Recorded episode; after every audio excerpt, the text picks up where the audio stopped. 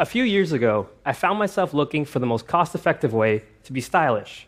So naturally, I wound up at my local thrift store, a wonderland of other people's trash that was ripe to be plucked to become my treasure. Now, I wasn't just looking for your average off the secondhand rack vintage t shirt to wear. For me, real style lives at the intersection of design and individuality. So, to make sure that I was getting the most out of the things that I was finding, I bought a sewing machine so I could tailor the 90s style garments that I was finding to fit a more contemporary aesthetic. I've been tailoring and making my own clothes from scratch ever since, so everything in my closet is uniquely my own.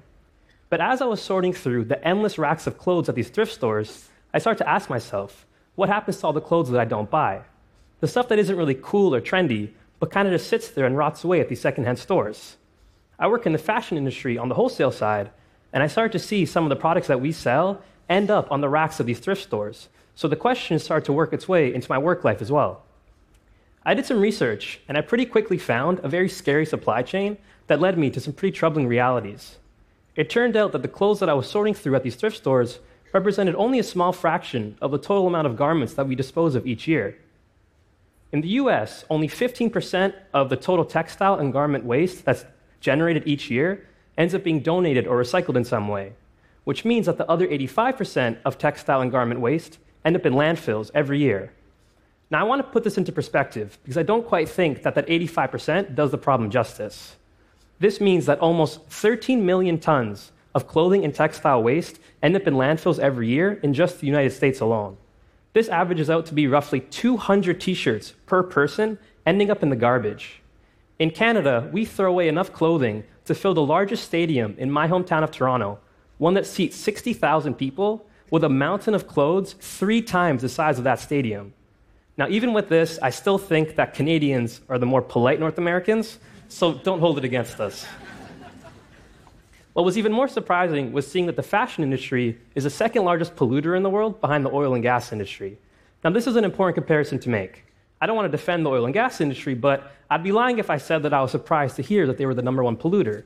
I just assumed, fairly or not, that that's an industry that doesn't really mind sticking to the status quo, one where the technology doesn't really change, and the focus is more so on driving profitability at the expense of a sustainable future. But I was really surprised to see that the fashion industry was number two, because maintaining that status quo is the opposite of what the fashion industry stands for. The unfortunate reality is, is not only do we waste a lot of the things that we do consume, but we also use a lot to produce the clothes that we buy each year. On average, a household's purchase of clothing per year requires 1,000 bathtubs of water to produce. 1,000 bathtubs of water per household per year. That's a lot of water. It seems that the industry that always has been and probably always will be on the forefront of design creates products that are designed to be comfortable, designed to be trendy, and designed to be expressive, but aren't really designed to be sustainable or recyclable for that matter. But I think that can change. I think the fashion industry's aptitude for change is the exact thing that should make it patient zero for sustainable business practices. And I think to get started, all we have to do is start to design clothes to be recyclable at the end of their life.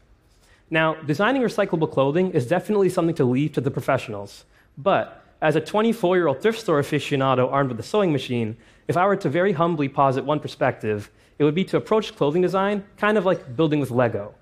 When we put together a brick of Lego, it's very strong, but very easily manipulated. It's modular in its nature. Clothing design as it stands today is very rarely modular. Take this motorcycle jacket as an example. It's a pretty standard jacket with its buttons and its zippers and its trim.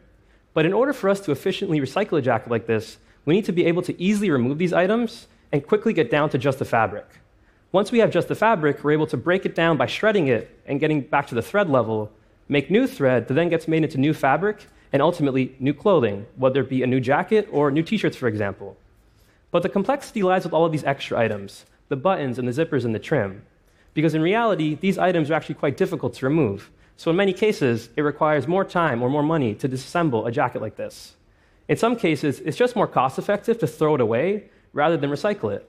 But I think this can change if we design clothes in a modular way to be easily disassembled at the end of their lives. We could redesign this jacket to have a hidden wireframe, kind of like the skeleton of a fish that holds all important items together. This invisible fishbone structure can have all of these extra items, the zippers and the buttons and the trim, sewn into it, and then attached to the fabric.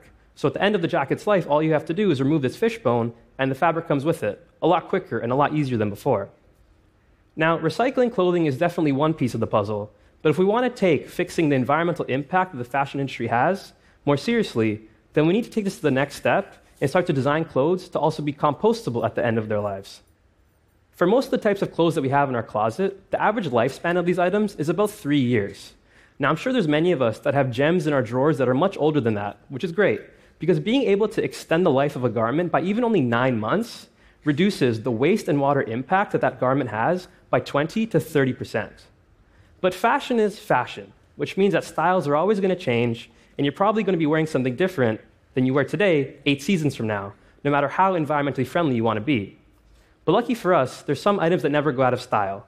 I'm talking about your basics, stuff like your socks, your underwear, even your pajamas. We're all guilty of wearing these items right down to the bone, and in many cases, throwing them in the garbage because it's really difficult to donate your old ratty socks that have holes in them to your local thrift store. But what if we were able to compost these items rather than throw them in the trash bin? The environmental savings could be huge, and all we would have to do is start to shift more of our resources to start to produce more of these items using more natural fibers, like 100% organic cotton. Now, recycling and composting are two critical priorities, but one other thing that we have to rethink is the way that we dye our clothes. Currently, 10 to 20% of the harsh chemical dye that we use end up in water bodies that neighbor production hubs in developing nations. The tricky thing is, is that these harsh chemicals are really effective at keeping a garment a specific color for a long period of time.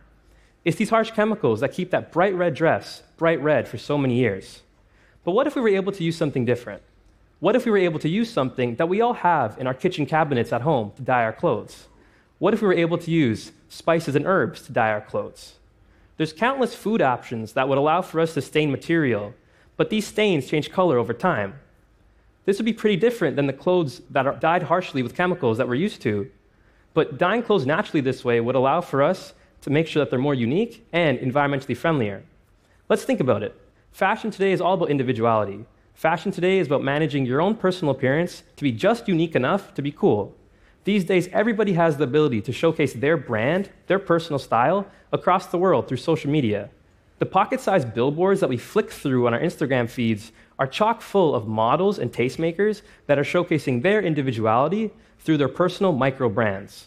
But what could be more personalized, more unique than clothes that change color over time? Clothes that with each wash and with each wear become more and more one of a kind. People have been buying and wearing ripped jeans for years, so this would just be another example of clothes that exist in our wardrobe that evolve with us over our lives.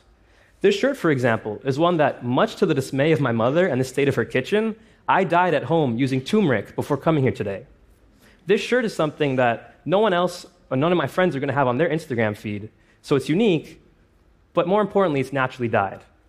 Now, I'm not suggesting that everybody dyed their clothes in their kitchen sink at home, but if we were able to apply this or a, more, a similar process on a commercial scale, then our need to rely on these harsh chemical dyes for our clothes could be easily reduced.